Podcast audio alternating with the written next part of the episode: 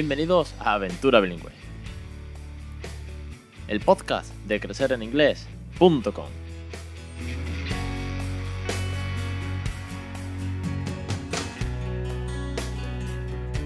Capítulo 88 del 22 de febrero de 2018. Muy buenas, mi nombre es Alex Perdel y esto es Aventura Bilingüe, el podcast sobre bilingüismo para aquellos que no somos precisamente bilingües.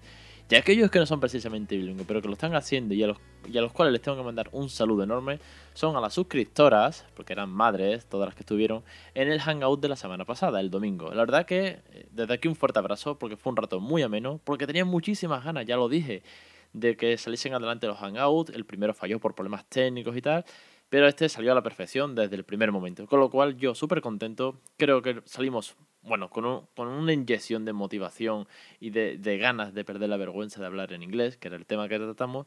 Y sobre todo, bueno, pues que nos pusimos cara, comentamos experiencias, dimos consejos o dudas. La verdad que fue un rato muy divertido y que creo que va a ser el primero de muchos, con lo cual seguiremos haciendo hangouts y para todos los suscriptores. Y los que no sois suscriptores y os habéis interesado la idea, eh, ya os adelantaré más adelante cómo lo vamos a hacer, ¿de acuerdo? Hoy vamos a hablar sobre eh, algo así como Monkey See, Monkey Do. ¿A qué os suena? O At the Drop of a Hat. ¿A qué os suena todo esto? O Kiss and Makeup. Mm, Estas frases, frases hechas, idioms, son idioms. Y para ello vamos a tener una invitada muy especial que tiene muchísimas ganas que viniese por el programa. Ella es Mariña, autora del blog de Spanglish Peque, al cual sigo pues desde hace muchísimo, muchísimo tiempo. Creo que fue de los primeros blogs eh, que leí antes de empezar a criar bilingüe o esos últimos meses de embarazo, con lo cual pues le tengo mucho cariño a su blog. Y para ello, pues para hablar de estos idioms y por qué ella en concreto, pues os presento a Mariña. Mariña, muy buenas tardes y bienvenida. Hola, buenas tardes. Muchas gracias, Alex.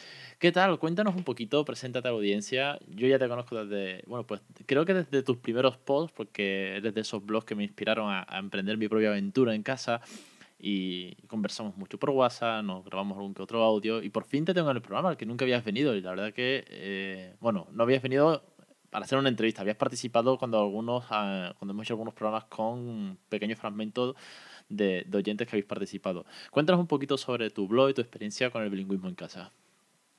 Bueno, yo soy madre de dos peques, el mayor tiene ahora tres años, el peque aún tiene diez meses. Y bueno, cuando nació el mayor, eh, decidimos empezar. Eh, bueno, la verdad es que no es que decidiéramos educarlo bilingüe, el tema no surgió así, ¿no? Yo empecé a hablarle inglés poco a poco en casa. Bueno, ya sabes cómo funciona.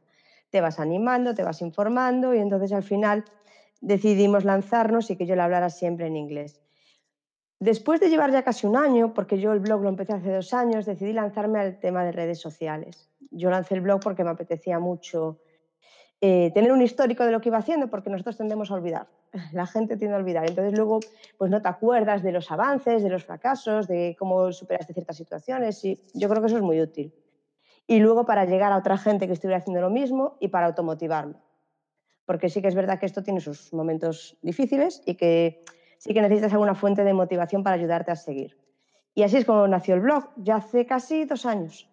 Y bueno, y además eh, voy a aprovechar la cuña y el espacio que nos abarca para decir que también está en los premios Madrefera, con lo cual, aunque ya lo recordé la semana pasada, pero que también estás ahí y que hay que darle a votar también a Spanglish Peque, que hace una labor encomiable con todos sus artículos y compartiendo un montón de experiencias. Así que adelante.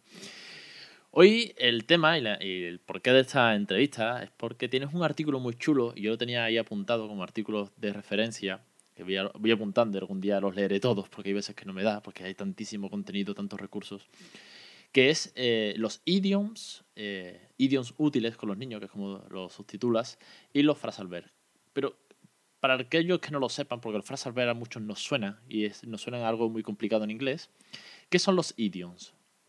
Bueno, los idioms son frases hechas eh, que no, no, se, no, se, traducen literalmente, o sea, no significan literalmente lo que, lo que dicen. Es como un refrán en español, más o menos.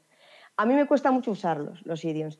Y en parte por eso hice ese post, porque te fuerzas a documentarte, a coger algunos que creas que puedan ser útiles con niños. Y de ahí te quedas con los que más mmm, se ajustan a tu día a día y los, tienes, los empiezas a introducir poquito a poquito. Me ha gustado, eh, uno, la definición, que es bueno, pues frases, de, frases hechas y como bien dice refranes. Y dos, y ahora analizamos algunos de ellos, dos, el consejo que acabas de dar es que son muchos, son difíciles, no estamos acostumbrados y vas cogiendo los que te van haciendo falta. Y digo consejos porque mucha eh, gente eh, me han escrito me han dicho, ¿cuáles son los frasal que tengo que utilizar? No lo sé, hay tantos. Pues con los idiomas igual. Sí, me puse a buscar a partir de cuando escribiste el artículo, Mariña, y yo decía, joder, hay tantos, intentas memorizarlo y no, es yo por lo menos fracasé en, intentar memorizarme 10, 15, 20, si no pude memorizar. Sin embargo, es más fácil coger uno y aplicarlo eh, cuando salga, es decir, aprenderme uno e ir introduciéndolos más de manera que sea un poquito más natural, ¿no? Eso es, es poco a poco, pues tres o cuatro, cuando, sobre todo en, situaciones en las que te surge usarlo, eh, y vas poquito a poquito y los vas empezando a usar. Porque bueno, a mí por lo menos es algo que me cuesta. Los phrasal verbs no tanto, pero los idiomas es algo que me cuesta. Pero hay cuatro o cinco que sí usamos a menudo y el niño los va entendiendo y vamos a ir poco a poco. ¿Cuáles son los que más usas entonces? Yo, por ejemplo, uso mucho el de A Little Birdie Told Me cuando le quiero decir, eh, un pajarito me contó que hoy te has comido bombones en casa de la abuela, por ejemplo. Ese sí que lo uso mucho. O Monkey See, Monkey Do, ese también lo uso mucho. es muy bueno para los niños. Claro, es que hay algunos que en situaciones en que en español sabes que le dirías algo, es buscarlo en inglés y empezar a introducirlo o lo de Like Father, Like Son, porque es un cabezota, mi hijo, mi hijo siempre digo que es como, como el padre, el padre dice que es como yo, entonces ese también lo uso. O no lo sé, ah, bueno, cuando le da por llorar por nada, lo de to, eh, cry crocodile tears, también lo usamos mucho. Cuatro o cinco, o sea, tampoco es cuestión de agobiarse, es como los phrasal verbs es lo mismo. Las, yo lo uso mucho también con las nanas, por ejemplo, me sé un par de ellos, no me sé más, pero a base de repetición, usando dos o tres es suficiente, no necesitas más. Y poco a poco en los idiomas vas introduciendo más. Hay que volverlo natural, que es lo que siempre decimos, y divertido y con cariño. Si es que al final son los pilares de esto. Me ha gustado mucho el de Monkey. ¿Cómo es? El de Monkey Do. monkey sí. sí monkey, sí, Monkey, Do.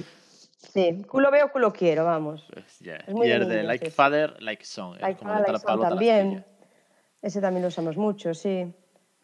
Está muy bien, la verdad que es complicado, como bien dices, porque para nosotros, eh, si lo intentas traducir literalmente, no tiene sentido. Si no, no puedes traducir eh, mono ve, mono hace, ¿no? Pero claro, cuando esas frases, y esto es una curiosidad, tú que tienes más experiencia utilizando los idioms, que yo todavía he utilizado creo que uno o dos como mucho, y no, no es un recurso que haya puesto mucho en práctica todavía, cuando los dices delante de otros familiares que no saben lo que son, pero saben qué puede significar literalmente, ¿Cómo reaccionan? ¿Lo intentan traducir? ¿Les da igual? ¿Se rayan un montón? Porque estas cosas me hacen muchísima gracia. La verdad es que creo que no me he visto en esa situación, la verdad. ¿eh? O sea, eh, mis padres y mis suegros no hablan inglés, con lo cual ese problema no lo tengo, tengo otros. y mi pareja habla inglés, entonces tampoco, a ver, tampoco es una situación que se nos haya dado, ¿eh? sinceramente. No, no te podría decir. A mí es que me gusta mucho cuando sueltas, bueno, en este caso no un idioms, eh, de lo que estamos hablando, pero sí cuando sueltas palabras que a lo mejor yo sé, pero eh, otra persona que esté presente no. Y no te hablo de palabras hiper rebuscadas, digo, mejor yo sé. El otro día estaba diciendo, creo que era eh, hacer errands, los mandados, las tareas, ¿no? Hacer un recado. Y cuando lo dije fue como, ¿qué? ¿Qué, qué has dicho? ¿No? Se paró, se congeló el mundo en ese momento, ¿no? ¿Qué ha dicho? Como si fuese un insulto, obviamente, no puede ser otra cosa más, más amable. Por eso te preguntaba que, bueno, eh, supongo que en algún momento viviremos esto también y ya contaré si también se congeló el mundo en ese, en ese aspecto. Seguramente, pero bueno, estamos acostumbrados, o sea que... Sí, sí, sí, es una aventura esto de que nos vayan preguntando qué estás diciendo. Eso es. Sobre los frases ver, eh, ¿Cómo de complicado lo ves cuando, aún teniendo nivel de inglés, aún teniendo un nivel medio o superior, pero quieres criar bilingüe? ¿Cómo meterlo? ¿Cómo no meterlo? ¿Qué consejo nos puedes dar sobre eso? Bueno, a mí eso, mm, los vais a ver sí que me salen algo más natural, la verdad, eh, porque, bueno, cuando estás acostumbrado a escuchar inglés, eh, películas, leer libros, etcétera, los oyes mucho, sobre todo cuando yo al niño le leo mucho, leyendo también aprendes mucho. Eh, y con el niño los uso a lo mejor incluso más como que enfatizan lo que quieres decir por ejemplo, si le quieres decir cómetelo todo, it it all up. El up lo, mete, lo meto al final solo para enfatizar, o sea, cuando a lo mejor no haría falta. Con el niño me doy cuenta de que incluso los utilizo un poco más porque creo que enfatizan más la frase y se la hace más visual, en cierto sentido, ¿no? Yo los phrasal verbs sí que los uso, a lo mejor no todos, evidentemente, pero sí que los uso bastante y al leer te van quedando otros, al escuchar películas, series, dibujos animados, etcétera. Sí los vamos metiendo en el día a día, ¿eh? eso sí que no, me cuesta menos. Por, mi parte puedo decir que al principio era una barrera enorme, porque bueno, eh, he mejorado mucho y he tenido que leer muchas cosas en inglés para, para, bueno, para toda esta aventura desde hace dos años, bien, como bien sabéis. Y ahora casi que me salen más naturales y casi que hay frases al ver que no sé cómo son y puedo intuir si está bien hecho cuando lo digo y no me he equivocado demasiado porque son frases muy sencillitos con el up, down, tal, in, out porque al final tienen una forma muy parecida siempre de formularse, pero claro, al principio cuesta. Pero sí que es verdad eh, que Peppa Pig tiene mucho, por ejemplo, algo tan simple. Sí, sí, algo tan simple como ver Peppa Pig, eh, te das cuenta que tiene muchísimos frases ver de, este tipo y que cualquier juego admite introducirlo. No se me ha ocurrido, por ejemplo, en momentos de la comida. ¿eh? eh yo lo uso mucho. O sea, como a este, no, mi hijo no mayor no es que le encante comer, lo uso mucho. si al final cualquier excusa, cualquier excusa es buena para meter el inglés o para enseñar para saber. Buen momento, sí, sí. En vez de acábatelo de una vez, pues se lo digo en inglés. Me parece muy bien. ¿Qué más cositas, eh, Mariña, después de estos dos, bueno, de tres años casi que llevas de, aventura, eh, has encontrado de dificultad en el, en, el lenguaje del inglés? ¿Qué, ¿Qué barreras has tenido y cómo las has podido ir superando? Bueno, a mí me costó mucho todo lo que es el idioma relacionado con el mundo infantil. O sea, lo de cómo se decía biberón o babero o eh, el masicose, no sabía ni cómo se decía en español para saberlo en inglés. O sea, todo ese vocabulario sí que me costó y ahí sí que le dediqué un tiempo, porque tú estás acostumbrado en inglés, pues eh, mm, eh, yo, por ejemplo, mucho inglés técnico, inglés ya de, del día a día, pero adultos, en niños sí que es todo ese idioma era un mundo para mí. Y lo sigue siendo, todos los cachorros de animales, que a los niños les encantan, eso es una locura. ahora mi hijo está con los bomberos, todo lo relacionado con el mundo de los bomberos, que también me, está volviendo loca. O sea, cada vez que una temática nueva surge en casa, como los niños son muy obsesivos, por lo menos el mío, cuando le gusta un tema, quiere saberlo todo, Sí, te das cuenta que mm, de cualquier tema, como bien dices, hay un universo de, palabras ahí dando vueltas. Por ejemplo, dice bomberos, ¿no? Bueno, pues bomberos, pues tengo el ah. fireman, el fire G. No, no, no. Eso. recuerdo, que recuerdo la foto que mandaste. Sí, sí, pero ¿cómo se llaman los, los, ni siquiera sé cómo se llama en español, los hidrantes estos donde enchufan las mangueras en la calle? Pues eso en inglés, el de hydrant. Pues todo ese vocabulario tienes que aprenderlo porque él te lo pregunta, te para por la calle. Es que recuerdo perfectamente cuando mandaste al grupo de WhatsApp eh, la foto del libro de bomberos preguntando por el, bueno, por el pirindolo rojo que echa agua en las películas americanas. Ese, Hydrant, ya me lo sé. Claro, es que es complicado, ¿eh? Yo no lo sabes ni en español. Lo bueno, lo bueno de esta aventura es que aprendemos muchísimo vocabulario nosotros y ellos, porque la verdad que vamos de la mano y no hay que tener vergüenza, o yo por lo menos no tengo ninguna vergüenza en decirle no sé cómo se dice, eh, dame un segundo, obviamente no, no, tiene una presión, esto no es un examen, no, no, no es un, cronómetro, y lo busco sobre la marcha, ¿no? Pero claro, eh, sí, que sí que es verdad que es que hay momentos en los que son muy insistentes. ¿Y esto qué es? ¿Esto qué es? ¿Esto qué es? Sí, bueno, yo intento no agobiarme. Le digo, es una fuente que echa agua y en la que enchufan la manguera. Y luego ya lo buscaré. Y luego por eso también los posts me ayudan mucho, porque digo, bueno, voy a escribir un post, que este no lo tengo pendiente de publicar, lo tengo escrito de los bomberos en inglés y empiezo a buscar palabras, fotos, vocabulario y aprendo un montón. Como que te fuerza un poquito, ¿sabes? Y te ayuda a memorizarlo también. El hecho de escribir el post. Es bueno, sí, obviamente cuando compartes eh, con un blog, como hacemos nosotros, pues eh, te ayuda mucho a meter listados de vocabulario, a repasar, a ampliar y por, lo menos que de cierto modo no se te olvide, porque al final te tienes que documentar. Y sobre todo al final es la práctica diaria y el uso cotidiano que le damos a esto con, los críos. Sí, al final es, es un poco eso. O sea, yo al principio, por ejemplo, tendía a hacer listados de vocabulario. Eso he dejado de hacerlo, porque es una locura. Es lo que dices tú, no puedes aprenderte listados de vocabulario. Yo no soy capaz. Yo no sé si es la edad o lo que es, pero yo esto de empezar a memorizar ya no me va. Entonces, pues con el uso, con el día a día, pues las vas usando y con la repetición sí que te van quedando. Pues igual tendremos que hacer con los idioms, igual tendremos que hacer con los phrasal verb. Yo, desde mi poca experiencia con ellos, eh, sí que tengo pendiente, y tengo tu blog, eh, sí, bueno, tu blog, tu, tu blog tengo más que, que, localizado, pero tengo tu artículo guardado en un drive que tengo aparte con recursos que, que tengo que consultar de vez en cuando. Y lo que sí quiero es pararme a hacer una pequeña lista de todos los que tienes, que no sé, en el blog, en el, artículo en cuestión, podrás tener alrededor de 20, 30 por lo menos, además de un listado que lo, que lo acompaña con, con 50. Es decir, tú vas, eh, está, muy, está muy, es muy divertido, os lo dejo enlazado en las notas del programa para que lo veáis. Y es que mientras va escribiendo va metiendo idioms. Y luego aparte está el listado completo, ¿no? Que, que nos deja Mariña. Claro, el listado lo pongo al final por si te lo quieres descargar, pero bueno, el post o lo escribes un poco más divertido o, te duermes leyendo. No, tendría sentido un post con la lista y ya está. No, es que eso no, no entretiene, no, no, es amigable tampoco para Google, a los que les gusta esto del SEO. El caso es que me quiero coger algunos eh, de los que tú has puesto eh, y, digamos, eh, llevarlos encima por así decirlo. Es decir, tener presente cuándo puedo utilizar un par de ellos y en el momento que pueda, a la más mínima, meterlos y a partir de ahí ir engrasando la maquinaria y una pieza más a esta rueda de, la aventura en casa. Yo creo que esa es la idea, un poco, pues depende de cómo sea tu hijo, pues que, pues que es un tardón y siempre mm, tardas una hora en salir de casa, pues a lo mejor metes el de In the Nick of the Time, que siempre estamos, eh, llegamos justo a tiempo porque no, no damos hecho, o sea, vas buscando los que se, se adaptan un poquito a tu día a día y son los que vas metiendo. Yo, yo es lo que haría, ¿eh? bueno, es lo que hago, de hecho, o sea, es que si no es imposible me quedo con ese. Voy a empezar por ese, lo digo aquí para toda la audiencia. Voy a empezar con ese, que esa es todas las mañanas para ir a la guardia. Con lo cual ya tengo el primero a partir de mañana. Claro, los niños. Exactamente. bueno, mejor incluso en ese caso le podría decir eh, que vamos against the clock, o sea, vamos eh, a contrarreloj, a toda prisa, porque no damos un salido. O sea, ese, por ejemplo, o sea, es eso, tres o cuatro que veas que en tu día a día van entrando, porque el niño al principio además tampoco te va a entender, porque no tiene una traducción literal. Entonces, eh, tienes que ir metiéndoselo repetidamente y en contexto para que los vaya entendiendo. Con esto, última pregunta y con esto ya cerramos eh, la entrevista y la tenía guardada para el final.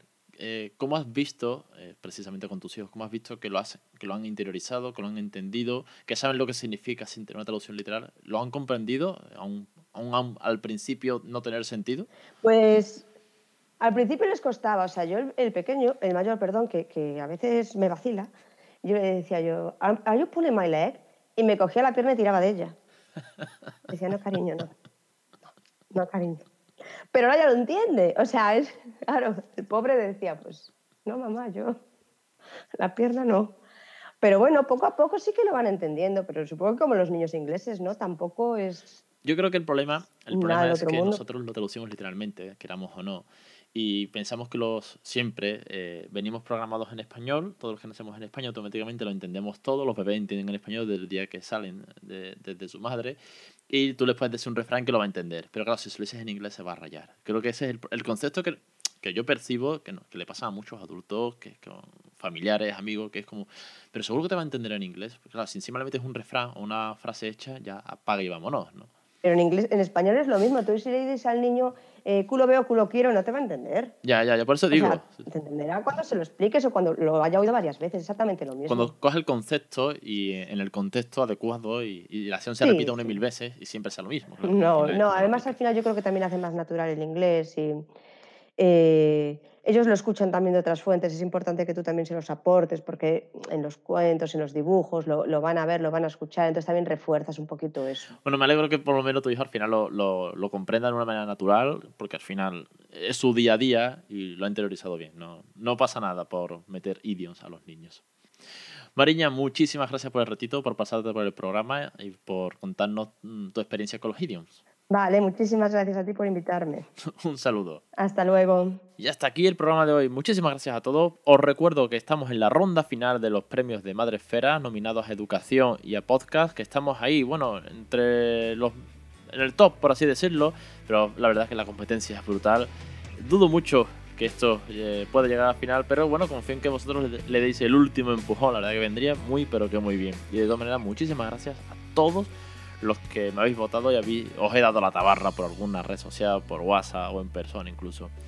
Nada, ya sabéis que esta semana estamos con el quinto curso que hemos estado viendo Hide and Seek, el juego de escondernos, de jugar al escondite con bebés de 1 a 2 años, que la semana que viene seguimos con este curso, la verdad que ya estamos casi en el ecuador del curso y que tenemos muchas cosas por delante que ya os comentaré del blog, porque vamos a sacar muchas cosas. Ahí lo dejo. Y y tienen que venir algún que otro invitado. En fin, esto como siempre es un no parar de ideas. Os espero como siempre los lunes en los cursos, los jueves en Aventura Bilingüe y siempre en crecereninglés.com.